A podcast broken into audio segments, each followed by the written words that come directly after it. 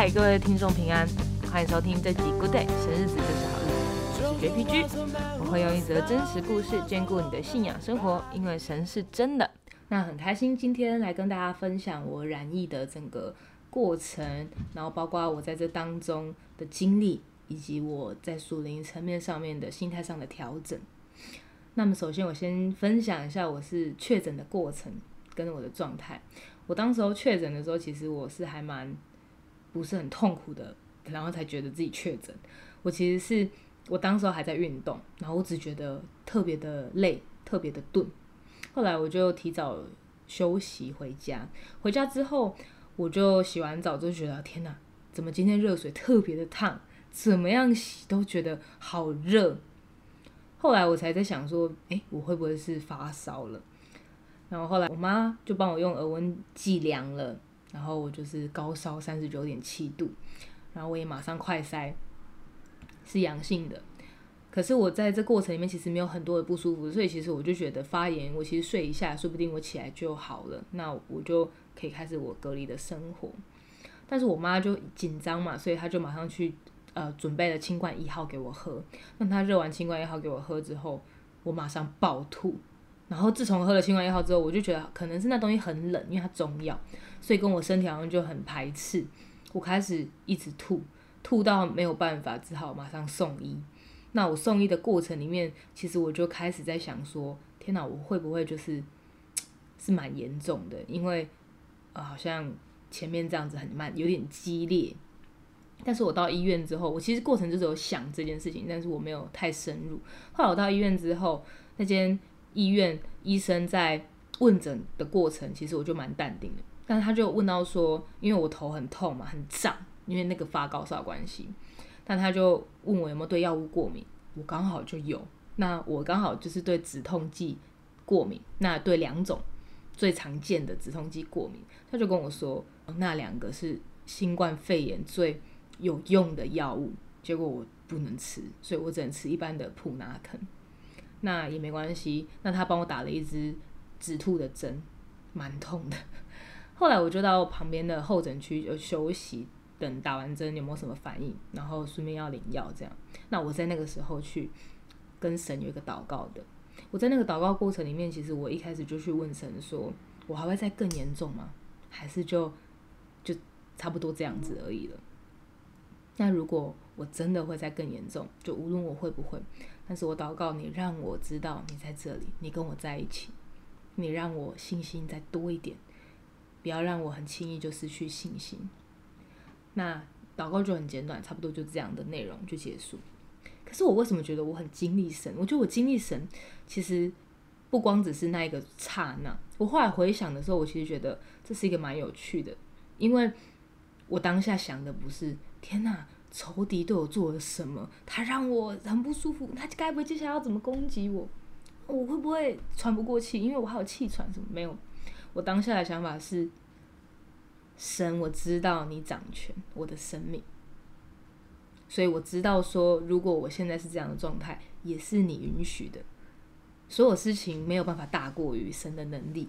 所以我其实当下，呃，第一个想法是：神，你你还想要怎么做？你还会怎么做？我是把神摆在前面，所以我 care 的是神他会怎么样掌管我接下来的生命，而不是仇敌做了什么。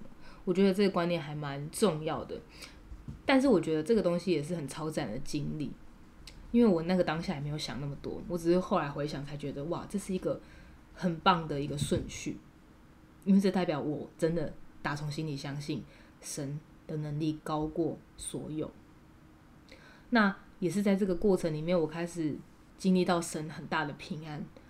然后后来我的症状就停在这边，我没有任何的咳嗽不舒服，或是再继续高烧不退都没有，也没有任何的喉咙痛啊，这些流鼻水都没有。我就是发完高烧的前前三天开始隔离的那三天，特别的累，特别的想睡，所以我防疫期间其实花了很多时间在睡觉。